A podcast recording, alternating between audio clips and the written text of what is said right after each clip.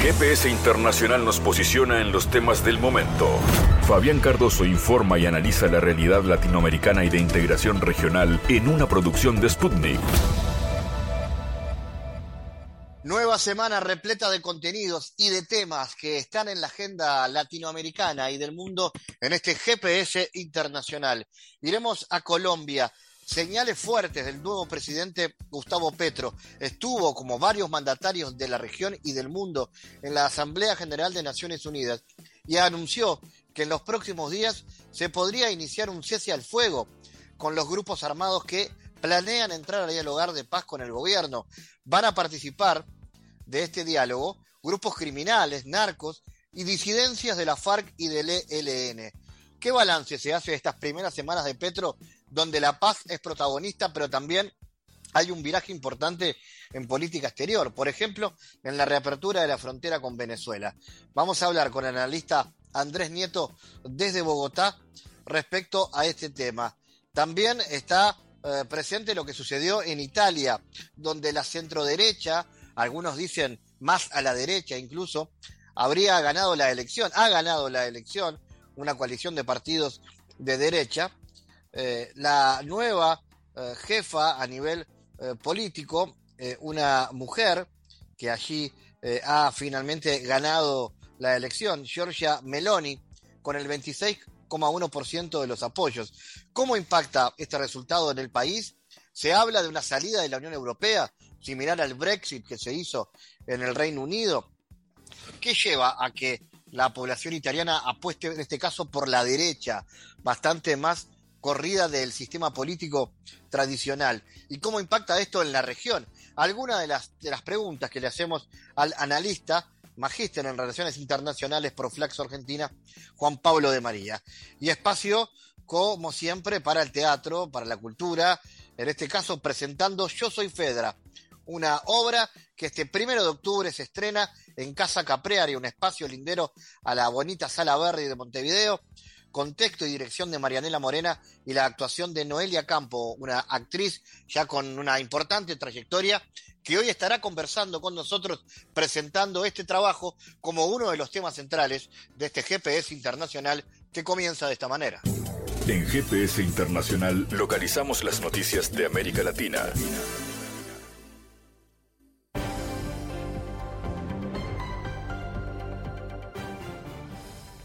Nueva semana con noticias, el escándalo que terminó con el polémico pasaje de Mauricio Claver Carone al frente del Banco Interamericano de Desarrollo. El BID permitirá al organismo volver a seleccionar un jerarca latinoamericano.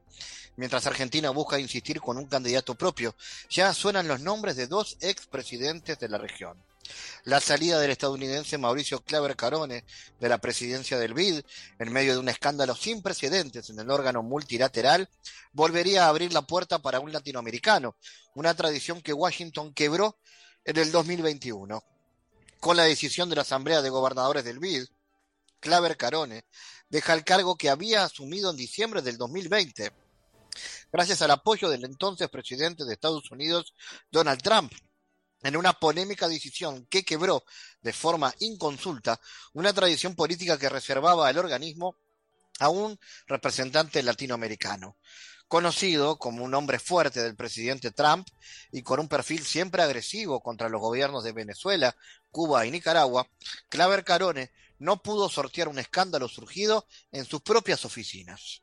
La Cancillería de Perú reafirmó la voluntad del gobierno de abrir una misión diplomática en Palestina, tal como lo anunció el presidente Pedro Castillo en el periodo 77 de sesiones de la Asamblea General de la Organización de Naciones Unidas. Perú respalda el restablecimiento de dos estados, el israelí y el palestino, sobre las fronteras fijadas por Naciones Unidas en 1948. Palestina cuenta con una misión diplomática en nuestro país desde el 2011, por lo que resulta coherente la apertura de una misión peruana, indicó la Cancillería a través de su cuenta de Twitter. Por otro lado, la Cancillería también ratificó la voluntad del Perú de reconocer a la República Árabe Saharaui Democrática. El Perú ha respaldado los procesos de descolonización producidos desde 1945 y mantiene el reconocimiento a la República Árabe Saharaui Democrática desde 1984 pese a la suspensión de relaciones en 1996 y 2021, indicó la Cancillería a través de la red social. El presidente de Venezuela, Nicolás Maduro, dijo que la reapertura de la frontera con Colombia marca una nueva etapa de las relaciones de hermandad, respeto y paz entre las dos naciones. La reapertura de la frontera entre Colombia y Venezuela es indudablemente un hecho histórico que marca el comienzo de una etapa de relaciones de hermandad, respeto y paz.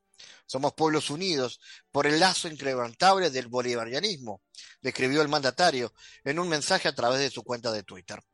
La reapertura de la frontera común quedó oficializada con el paso de los primeros vehículos de carga pesada por el puente internacional Simón Bolívar, que comunica a ambas naciones por el estado venezolano de Táchira. La delegación de Venezuela estuvo liderada por el ministro de Transporte, el superintendente aduanero, el de Industria, el embajador ante Bogotá y el gobernador de Táchira. Por Colombia estuvieron presentes el presidente Petro, el canciller Álvaro Leiva, el ministro de Comercio Germán Umaña y el ministro de Transporte Guillermo Reyes. Le envío al presidente Gustavo Petro el agradecimiento de más de 30 millones de venezolanos y venezolanas por este paso inmenso que hemos dado para restituir las relaciones de hermandad, de unión, de cooperación, de complementariedad entre nuestros pueblos, que es lo más importante. 26 de septiembre, yo sabía que este día iba a llegar. En los momentos más oscuros, cuando se trató de invadir Venezuela por esos puentes, para traer la guerra, la violencia, el terrorismo a nuestro país, yo sabía que más temprano que tarde este día iba a llegar y con fe en Dios lo pedí. Y este día llegó, hoy lunes 26 de septiembre, y le agradezco al presidente Gustavo Petro de Colombia.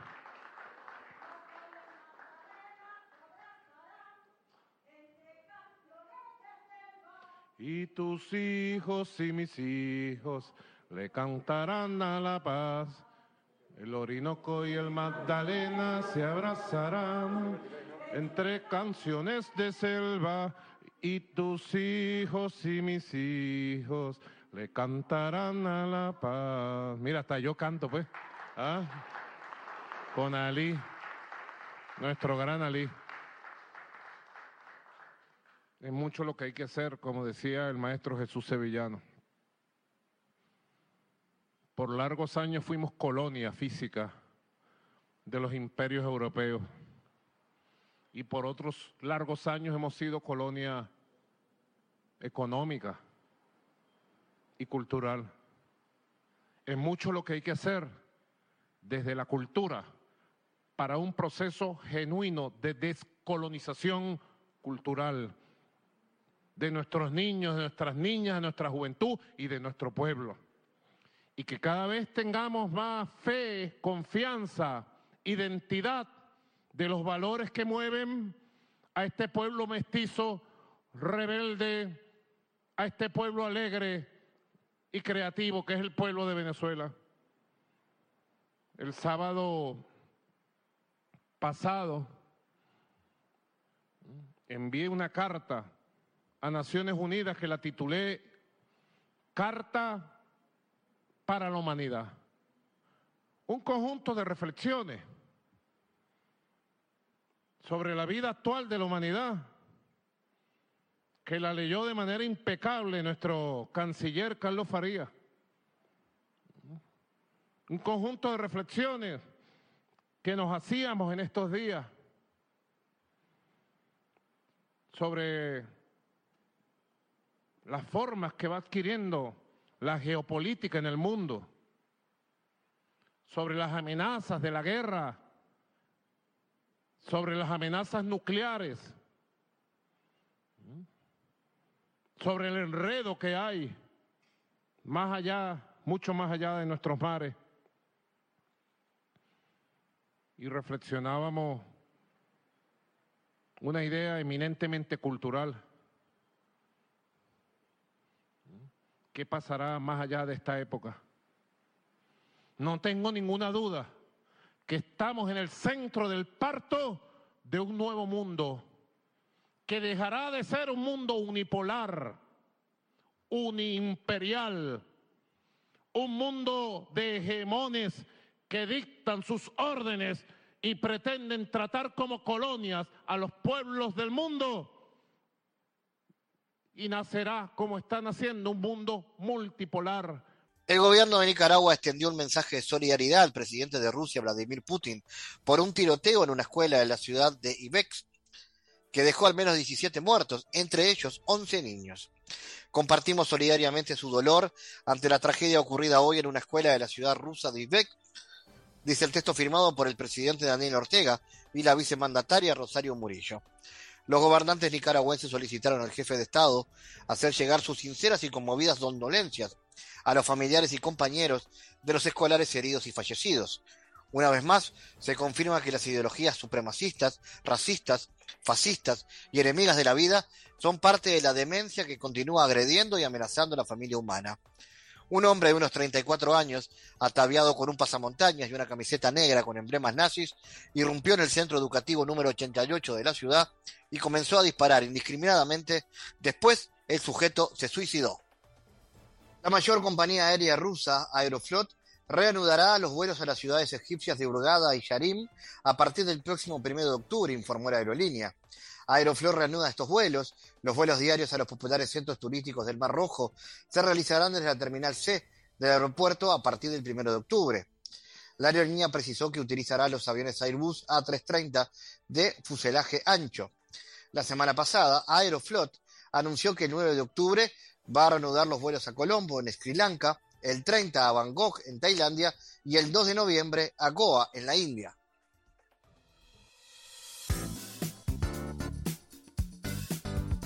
El presidente de Colombia, Gustavo Petro, anunció a la prensa en Nueva York que en los próximos días se podría iniciar un cese al fuego con los grupos armados que planean entrar a dialogar de paz con el gobierno. Es cuestión de días, se va a plantear el tema, la posibilidad de un cese multilateral del fuego, que sería el inicio del fin de la violencia, ha afirmado el mandatario a la emisora Blue Radio. Aunque Petro aún no dio detalles de cuáles serían los actores armados que harían parte de ese cese al fuego, aclaró que será únicamente con las organizaciones que estén dispuestas a entrar a un proceso de negociación. Involucrar a todos los que deseen un proceso de negociación con la justicia en Colombia para desmantelar organizaciones criminales. Lo que les proponemos es cesar hostilidades, muerte. Dado que es una pluralidad de organizaciones, esto se llama cese al fuego multilateral. Desde su llegada a la presidencia de Colombia, Gustavo Petro ha anunciado el inicio de la búsqueda de una paz total, donde se dialogará con grupos criminales, narcos, disidencias de la FARC y del ELN. Vamos a analizar la importancia de este momento de cambio en la política colombiana y en lo que esto significa para América Latina Estamos en contacto con el analista Andrés Nieto. Andrés, ¿qué balance se puede hacer de las primeras semanas de gestión de Petro como presidente y qué importancia histórica tiene este momento para el país? Bueno, efectivamente importancia histórica por dos razones. La primera es que es la primera vez que un gobierno de izquierda con todo el sector progresista o todo el sector alternativo llega a la presidencia y eso marca una concepción o mirada diferente de las relaciones internacionales, de los procesos de paz y el manejo que se le está dando al conflicto interno eh, armado colombiano. Y por supuesto, pues eh, toda la mirada social. Pero quizás la segunda gran apuesta y que además en el discurso de Naciones Unidas hace menos de dos semanas quedó claro, es el cambio en la perspectiva o mirada en la lucha contra las drogas. Colombia lleva más de 60 años intentando acabar con el problema del narcotráfico, con el problema de la violencia asociada al narcotráfico. Y por supuesto para eso eh, ha apostado por una mirada militar para poder confrontar a los grupos armados eh, y también por hacer todo el proceso de fumigación de las hectáreas cultivadas de todos estos productos ilícitos. Sin embargo, si algo está claro y es el, es el residuo, es el resultado de la administración pasada del presidente Iván Duque, es que pues militarmente no se puede derrotar a todos los grupos eh, ilegales y armados que están en el país. Si eso hubiese sido posible, este país ya hubiera ganado territorios que hoy comandan diferentes grupos armados como el Catatumbo, como eh, Putumayo, como Arauca, donde lastimosamente el Estado no tiene control y, sí lo tienen estos estos grupos eh, armados. Y pongamos esto un poco en cifras. El presidente Iván Duque entrega en una presidencia eh, un proceso de paz con el ELN que se cortó durante su presidencia y que había iniciado en Ecuador, eh, unos procesos eh, de cumplimiento de lo que había pasado en La Habana con las FARC, donde incluso organismos internacionales alertaron que no se estaba cumpliendo con las garantías. Y si hablamos de hectáreas de coca, un balance mucho más problemático. Disminución, si bien, del 7% del total de hectáreas cultivadas, un aumento del 8% en producción. Resultado, todo el proceso de fumigación y de ataques lo que hizo fue eh, lograr llevar a que todos estos grupos al margen de la ley se tecnificaran y especializaran para producir en menos hectáreas, pero más rápido y más coca. En este caso, el, el, proceso de paz es el desafío más importante que está teniendo Petro en estos primeros días. ¿Hay más temas que marcan su agenda? Sí, hay varios temas. El primero son las relaciones internacionales, especialmente con eh, Venezuela. Recordemos que desde hace ocho años, por ejemplo, la frontera se había cerrado por eh, pues esta tensión política que había entre ambos países. Hoy precisamente se hizo la reapertura de los más de 2.000 kilómetros que comparte Venezuela y Colombia y que si bien había ahí algún tipo de diferencia ideológica y política, pues es evidente que se necesita de una cooperación de acuerdos en lo fundamental. El segundo gran reto es el proceso de paz y ya con el aprendizaje de lo que pasó con el proceso con las FARC en La Habana, avanzar en poder sentarse a dialogar y eso no es para menos. Cuando hablamos, por ejemplo, del ELN, estamos hablando de tener presencia, ese grupo armado, en 23 de los 32 departamentos de este país. Estamos hablando perfectamente de 2.612 hombres armados en sus filas y 2.500 de redes de apoyo, o sea, que no están en sus filas directas, pero que colaboran con el proceso delincuencial o criminal. Adicional a otros como las disidencias de las FARC, por supuesto, que están, por ejemplo, en 119 municipios de Colombia. Eh, tenemos al clan del Golfo, tenemos la conformación de estructuras delincuenciales y el proceso de paz es clave que es una de las salidas porque ya se demostró que militarmente Colombia pues no puede derrotar a estos grupos armados. Si fuera así, lo hubiera logrado con las FARC y definitivamente no lo pudo. El tercer punto es el, tema de la reforma que tiene que cruzar lo agrario y la reforma tributaria. El país hoy tiene un déficit de, eh, de, impuestos, de huecos fiscales que no es fácil de, de, arreglar y que hay que poner sobre la mesa. Y sin duda, el asunto del agro, apoyar a los campesinos y la producción agrícola debe ser uno de los principales factores. Entre los últimos y no menos importantes, pero retos como tal, eh, el tema de salud eh, es una de las apuestas de este, de este gobierno, especialmente por este modelo que privatizó todo el servicio y que ha naturalizado cosas como el paseo de la muerte, que es un paciente intentando llegar a algún hospital o clínica para que el privado autorice esa, esa atención y hoy lastimosamente las personas mueren en ese punto. Y el último es la reconciliación del país. El país está polarizado ideológica y políticamente y es una de las principales gasolinas para los odios de parte y parte, tanto para derecha como izquierda, porque fue ese discurso de odio que se ha mantenido en los últimos 20 años por parte de los diferentes eh, gobiernos. ¿Ha podido tomar el presidente alguna medida para la crisis económica en primera instancia y social que ha vivido el país en los últimos tiempos? Bueno, se, se avecinan tres grandes eh, cambios, o por lo menos es lo que ha eh, dicho que va a iniciar. La reforma tributaria tiene que hacerse, la reforma para que el Estado pueda garantizar ingresos ha sido enfático que hay que hacerla. Ahora, la, la pregunta es cómo hacerla sin que terminen afectándose pues las personas de clase baja, de clase media, eh, y que se pueda encontrar un equilibrio entre aquellos que más tienen y terminen tributando más. Pero adicional, el problema de Colombia no es solo lo legal, no es solo hacer que el negocio formal, el local formal, el, comerciante formal tribute, sino cómo hacer para que lo ilegal, lo que no está en la norma, aquello que es toda esta economía subterránea, pues empiece a formalizarse. La segunda gran apuesta de cambio está relacionada precisamente con la salud. La ministra de Salud durante esta semana anunció una nueva mirada donde eh, se espera que tanto alcaldes, gobernadores y además los hospitales de cada uno de los municipios empiecen a fortalecerse para ellos manejar directamente los recursos de la salud que pagan los colombianos y no un intermediario como es hoy la empresa prestadora de salud que termina siendo el privado del que hablamos. Y el último, pues, es el tema del cambio en el modelo de seguridad y transformación de la policía. Ese ha sido uno de los pilares eh, para intentar una institución policiva con una transformación hacia los derechos humanos, hacia el manejo con comunidad, hacia el respeto de protocolos, pero sobre todo una concepción distinta de la policía que debe salir del marco de la guerra. Lastimosamente en Colombia la policía también resultó en medio de una gran bolsa donde tanto el ejército, la, la Fuerza Naval, la aérea y la policía pues dedicaban gran parte de su tiempo y de sus recursos a combatir a los grupos armados, sabiendo pues, que, después que la policía tiene un ámbito civil eh, y de diferencia con los militares. Pero esos cambios eh, se materializarían en lo que se conoce como el Ministerio de la Seguridad Ciudadana, eh, que se dividiría del Ministerio actual de Defensa y Guerra. Lo último, Andrés, en cuanto a política exterior, claramente se notan cambios, eh, hay señales. ¿Qué pasa, por ejemplo, con, dos temas? La relación con Estados Unidos, si hay señales de cambio, y también con el resto de los países de la región, mirando, por ejemplo, hacia el sur. Se vienen las elecciones en Brasil, han habido resultados también que acercan a las fuerzas progresistas en Chile.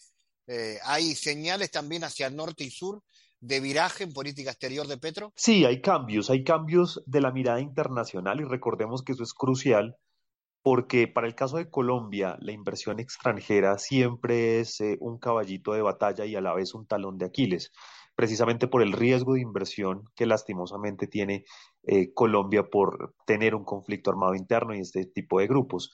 Entre tanto, poder manejar esa situación pasa por una relación con los vecinos, y pasa por una relación que quedó clara en el discurso que dio en, Naciones Unidas, y es que eliminar la droga de Colombia pasa por tener acuerdos internacionales que permitan disminuir también el consumo, manejar esto como un tema de salud pública, entender que es una ley básica de mercado, si hay eh, oferta es porque hay demanda y si hay demanda es porque no hay un control claro y lo decía el presidente en temas de salud pública, de atención, de tejido social, que hace que afuera se solicite más droga y aquí, pues lastimosamente, esa droga esté en medio de nuestros campos y en medio de nuestros colombianos y colombianas, especialmente en las zonas rurales. Eh, y finalmente el tema con Estados Unidos, eh, uno de los puntos más eh, controversiales ha sido el tema de, de la extradición. La extradición es una figura que avala directamente el presidente y que se ha usado como uno de los mecanismos de cooperación para las investigaciones relacionadas con narcotráfico, pero también para dar esos golpes contundentes a los cabecillas eh, capturados de grupos armados y grupos delincuenciales. Sin embargo, por ejemplo, con el caso de la extradición de alias Otoniel, una persona que llevaban más de 10 años intentando capturarle, la capturan y se extradita a Estados Unidos, terminan las víctimas en Colombia eh, aduciendo que el problema es que Otoniel se fue del país y con él se fue toda la verdad de lo que pasó en las diferentes masacres, de lo que pasó en más de 215 procesos de investigación abiertos frente a masacres, torturas, invasiones a predios, eh, despojo de tierras, eh, violaciones de derechos humanos, temas de desplazamiento forzado. Y ese cambio eh, ha pasado también por, por un nuevo discurso frente al gobierno estadounidense en el cual se le dice cooperación toda la que necesiten, alianzas todas las que necesiten, pero con prioridad siempre en poder organizar, como se dice, la casa en Colombia, garantizar a las víctimas la verdad, la justicia, la reparación y ya luego sí cooperar eh, con todo lo que se necesite en el exterior. Desde Colombia, Andrés Nieto, gracias por haber estado en GPS. A ustedes, muchas gracias por la invitación. Analizamos los temas en GPS Internacional.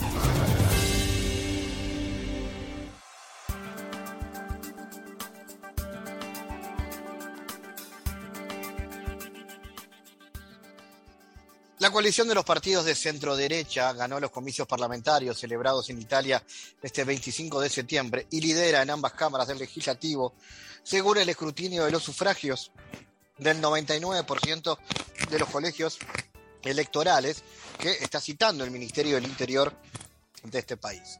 En las elecciones a la Cámara de Diputados, la coalición de los partidos hermanos de Italia La Liga, Forza Italia y nosotros los moderados obtuvo el 43,9% de los votos, en las del Senado casi el 44,2%. El partido derechista Hermanos de Italia, de Giorgia Meloni, con el 26,1% de los apoyos, marcó el mejor resultado entre las fuerzas políticas. La coalición de centro-izquierda consiguió un poco más del 26% de los sufragios de las dos cámaras del Parlamento y su actor clave, el Partido Democrático, reunió cerca del 19%. Para hablar de este asunto y su incidencia en el plano internacional, estamos en contacto con el magíster en Relaciones Internacionales por Flaxo Argentina, Juan Pablo de María. Juan Pablo, analicemos el impacto de este resultado electoral en el país con la posibilidad, existe la posibilidad de una salida de la Unión Europea con este nuevo gobierno que parece eh, tomar las riendas en Italia? Hola Fabián, buenas tardes para vos, para todo el equipo de trabajo de GPS Internacional y para toda la audiencia del programa. Y mira, yo creo eh, en la complejidad de esta cuestión, de esta problemática política de nivel internacional, que eh, en cuanto al impacto de este resultado electoral en, en Italia, y este, teniendo en cuenta lo que decías en la introducción a la entrevista, yo personal y políticamente creo que es posible, es posible que así sea. Si ocurrió en Inglaterra hace no muchos años, ¿por qué no puede ocurrir en Italia? Lo cual no lo digo de una manera halagadora ni nada, ni nada por el estilo, pero sí lo digo desde una postura descriptiva tratando de ser lo más crítico posible al respecto, porque no nos olvidemos, Fabián, que el Brexit, desde Inglaterra hacia adentro y para Europa y el mundo, sentó un precedente importante en la materia. Un precedente que, si bien genera ciertas angustias de lo que estamos del otro lado, pero que a la vez, más allá de, cuestiones emocionales, viéndolo esto de una manera más racional, esto posibilitó el envalentonamiento de sectores y actores de, la derecha, de la extrema derecha, con todo el apoyo mediático comunicacional de los grandes medios, eh, que no solo contribuyen a la construcción de este tipo de personajes políticos, como es el caso de Giorgia Meloni, sino también a instalar agendas políticas que no se restringen a lo estrictamente nacional, sino que van más allá de ello, apuntando más precisamente lo internacional. Entonces, en ese sentido, como te decía, puede que se dé, digamos, puede que se dé una salida de la Unión Europea, similar a cómo ocurrió en Inglaterra, y, en esto hay que estar atentos a cómo, cómo se vayan sucediendo los hechos políticos al respecto, porque no sería tampoco el primer caso. No nos olvidemos de otros países con sus dirigentes políticos como Hungría, Turquía y para no ir tan lejos, Polonia, eh, han sentado presentes también al respecto en la materia. Si bien, por supuesto, no son economías importantes, poderosas, dentro de lo que es la Unión, la Comunidad Europea, como es el caso de Inglaterra y de Italia, pero que a la vez este, generan, generan fenómenos, se constituyen como tales, en un, en un escenario internacional que genera condiciones para que esto ocurra. Eh, de alguna manera es una respuesta de, de, la sociedad italiana a que los sectores más moderados no lograron contener la crisis económica, entonces se apuesta a planteos más radicales. En parte sí y en parte creo que es más complejo, Fabián. En parte digo que sí, dado que la clase dirigente política italiana no estuvo a la altura de las demandas inmediatas, inmediatas del pueblo, de la sociedad, y por otra parte, como decía, creo que es más complejo. Es decir, creo que también se trata de un fenómeno internacional de ascenso de las derechas que atraviesa al tambaleante y caduco orden mundial en cambio, que estamos atravesando como sociedad, como pueblo, como mundo, vale la redundancia, y que también atraviesa a los países centrales y también a los periféricos. ¿Qué quiero decir con esto? Giorgia Meloni es un ejemplo de un país central como si hablamos de un país periférico como Brasil y su presidente Bolsonaro y, y, su correspondiente gobierno, es un ejemplo de un país periférico. Juan Pablo, eh, esto también, Juan Pablo, es un reflejo esto también de la, ¿Es un reflejo esto de la carestía provocada por las sanciones antirrusas, particularmente en lo que tiene que ver con el sector energético? Creo que sí, creo que es uno de los factores o causas de la victoria electoral de la derecha en Italia.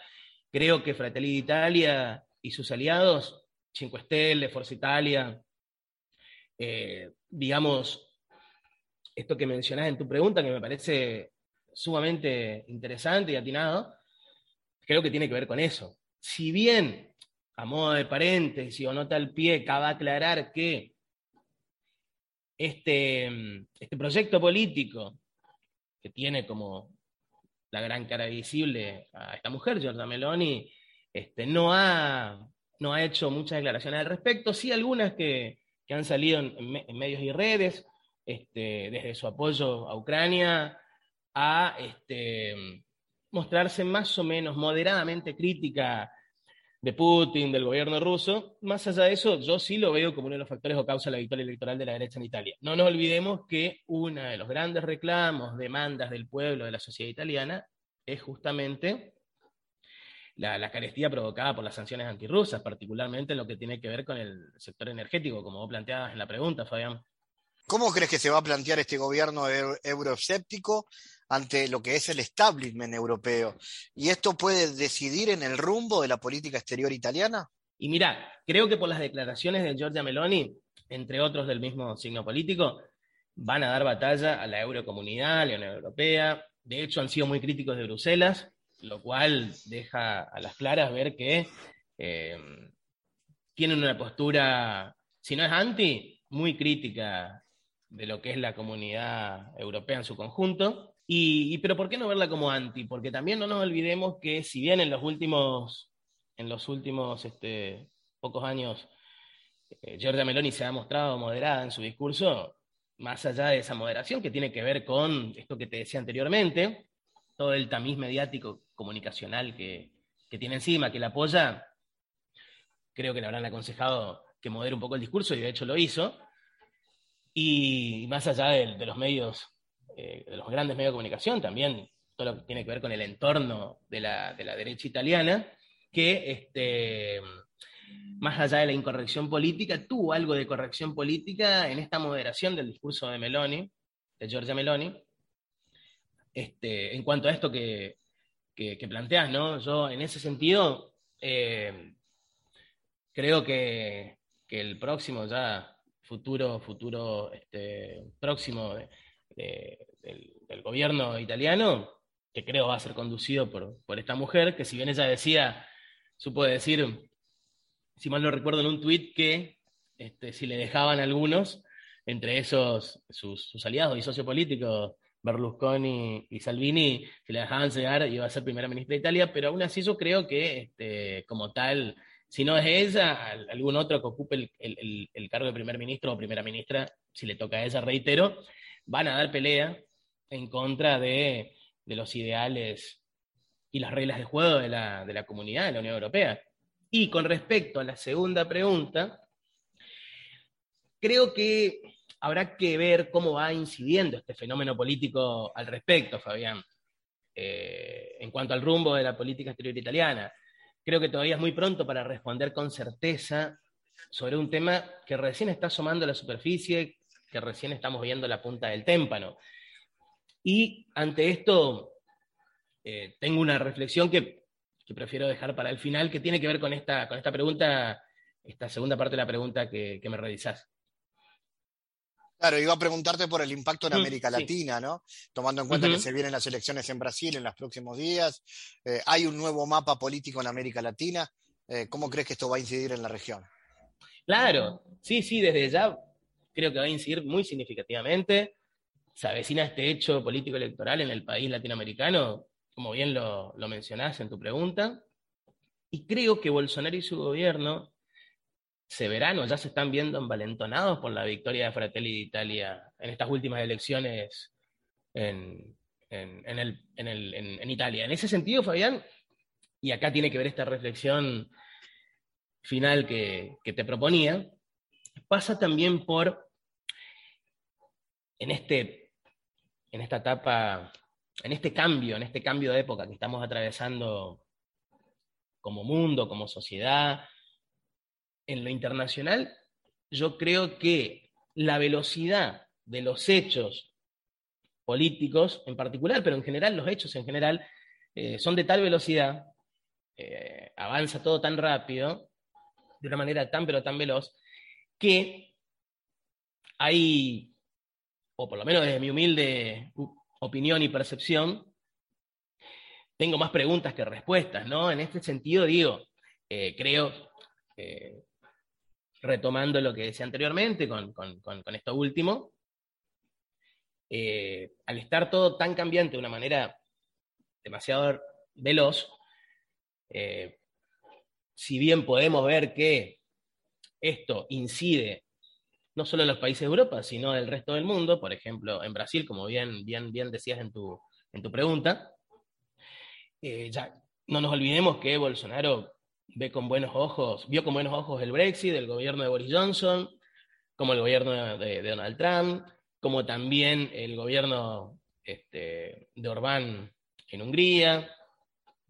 Eh, y en ese sentido, en ese sentido, creo que tenemos que ser muy cautelosos y muy prudentes en, en la medida de nuestras posibilidades y seguir los hechos de cerca con, mirada analítica y crítica, porque creo que este, esto que, ocurrió en Italia y las elecciones brasileñas tienen que ver, digamos, con eh, cómo se van acelerando los cambios en este, vale la redundancia, cambio de época que estamos atravesando como, como sociedad, como, como sistema mundial e internacional.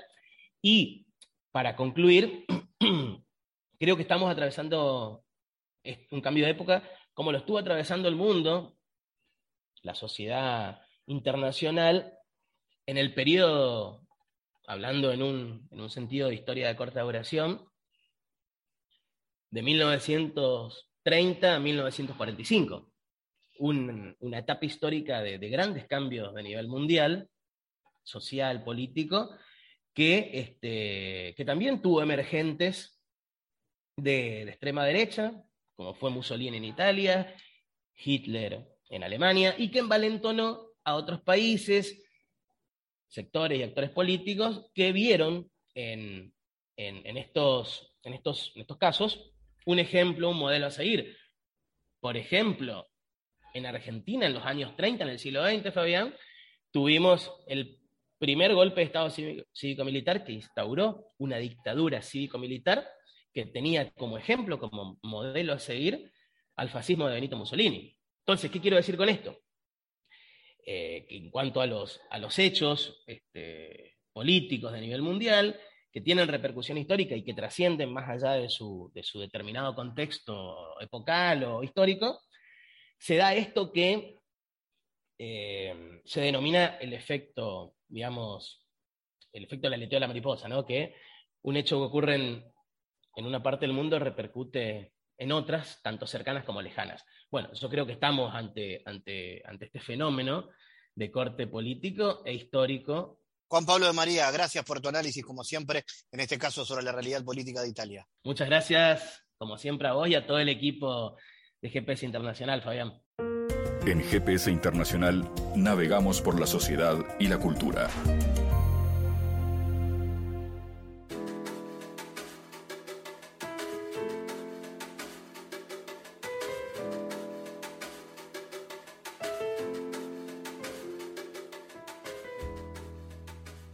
Este sábado primero de octubre se estrena la obra Yo soy Fedra en Casa Caprario, un espacio lindero a la Sala Verdi.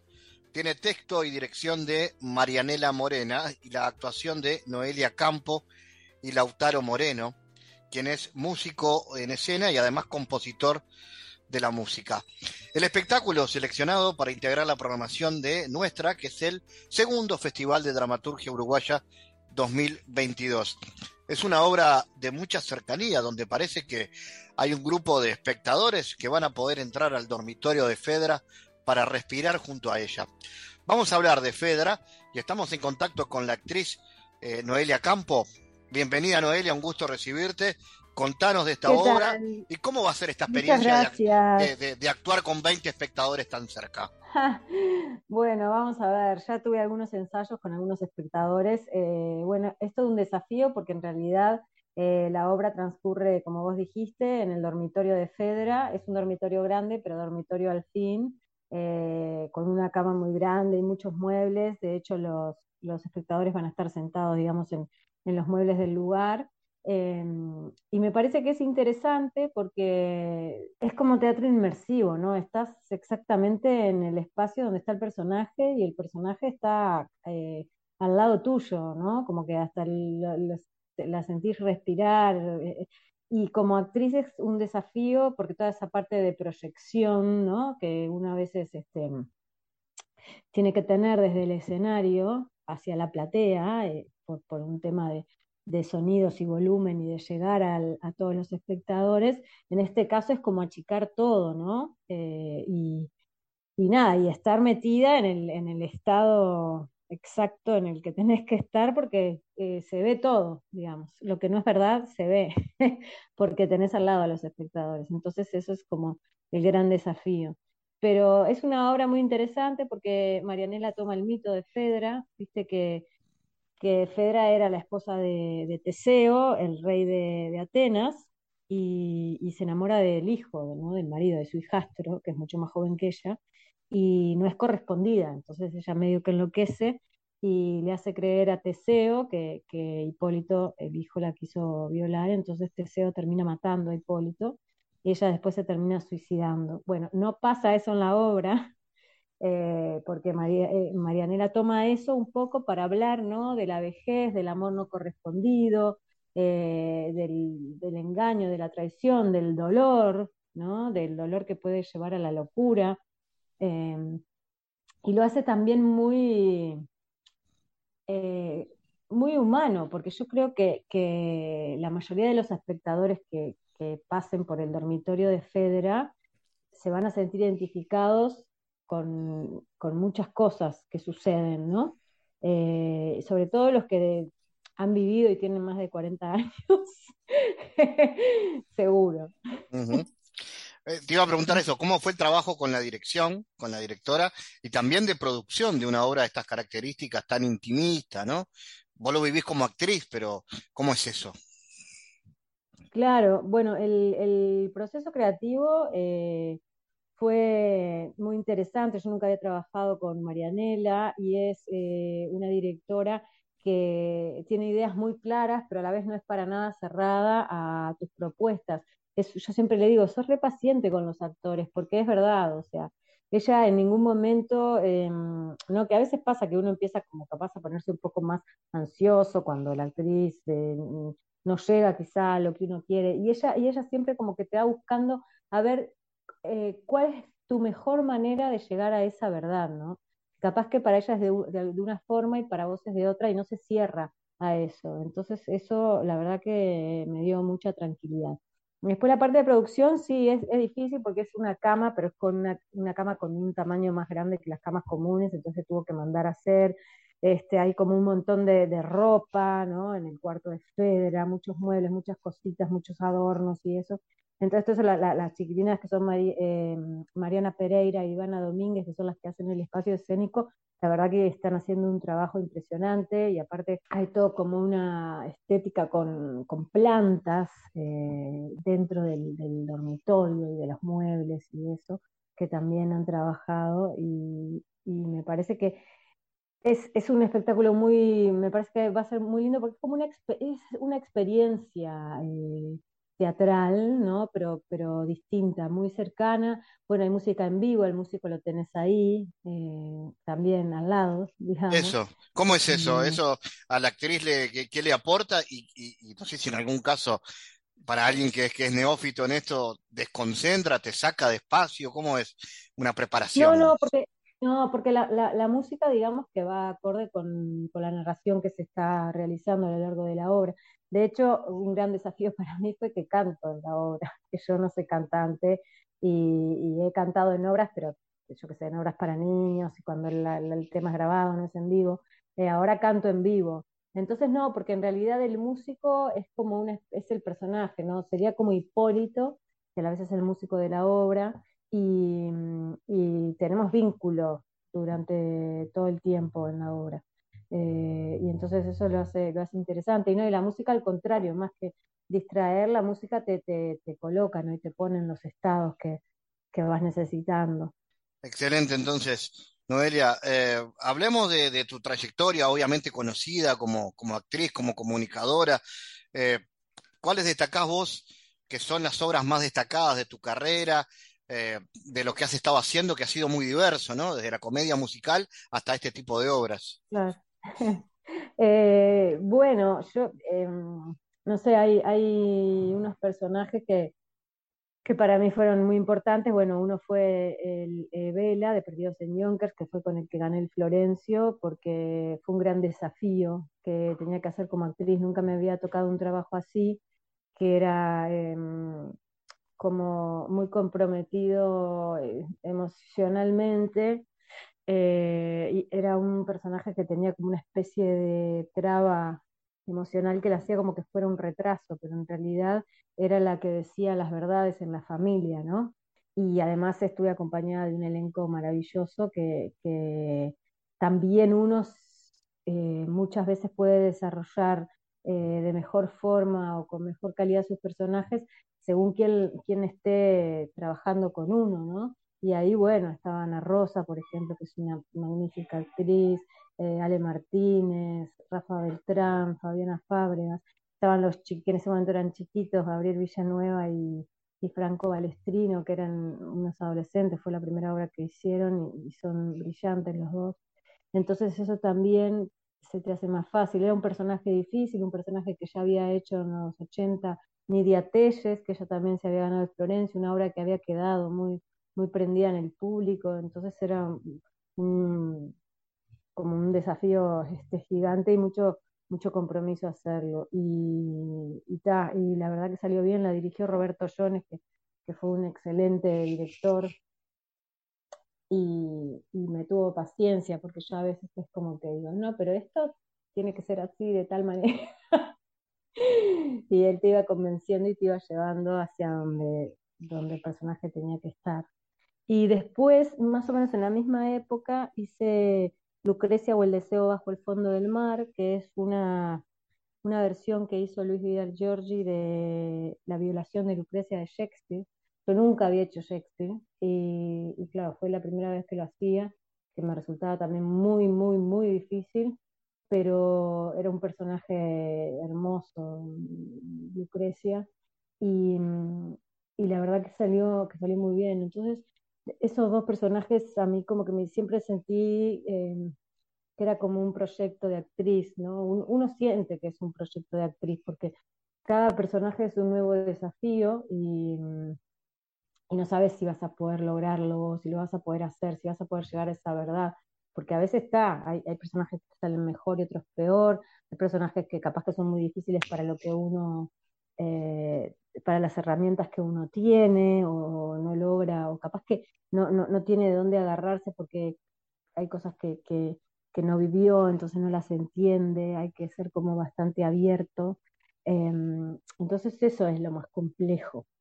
Y después hace poco la bailarina de Maguncia, que fue el primer unipersonal que hice, que fue un proceso difícil porque al ser el primer unipersonal es la primera vez que no estás con compañeros en escena, entonces muchas veces te sentís un poco solo, ¿no? Estás vos con la directora en el proceso, en los procesos de ensayo y, y como que a veces uno pierde un poco la, referencia porque no tenés al, al, otro a tu par, digamos, que te, que te devuelve algo.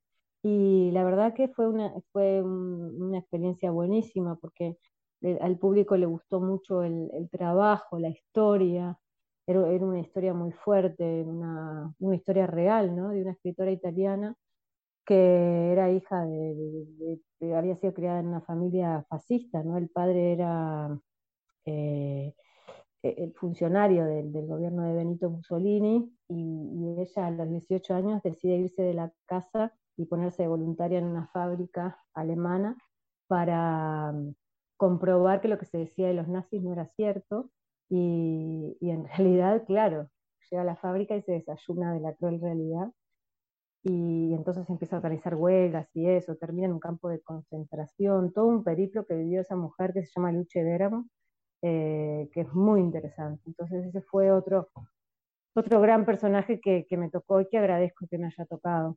¿Y qué proyectos se vienen, Noelia, más allá de esta obra, que me imagino que está en carpeta de urgencia, ¿no? Para, para salir. Eh, ¿Hay más cosas para lo que queda del año? Mira, por, no, por ahora, por ahora, yo este año no iba a hacer teatro, porque, bueno, por cuestiones de la vida, pero claro, como esta obra era, era un unipersonal casi, solo teníamos que ensayar con el músico y no en todos los ensayos, yo dije a Mariana, mira, yo solo puedo ensayar de mañana, y ella me dijo, perfecto, ensayamos de mañana. Entonces, este, al final lo hice, por suerte, porque para mí el teatro, me, a mí el teatro me, me fascina y me llena y me completa y aprendo y me enriquezco. Entonces está, fue bueno. Pero no, este año no, sé que va a haber unas, eh, unas funciones en el interior de la bailarina de Maguncia por fortalecimiento de las artes que quedaron pendientes. Eh, y ta, y después nada más, hasta el año que viene, nada, solo Fedra. Noelia Campo, gracias por haber estado en GPS. No, por favor, muchísimas gracias a vos por la invitación. Un gusto. El mundo en GPS Internacional.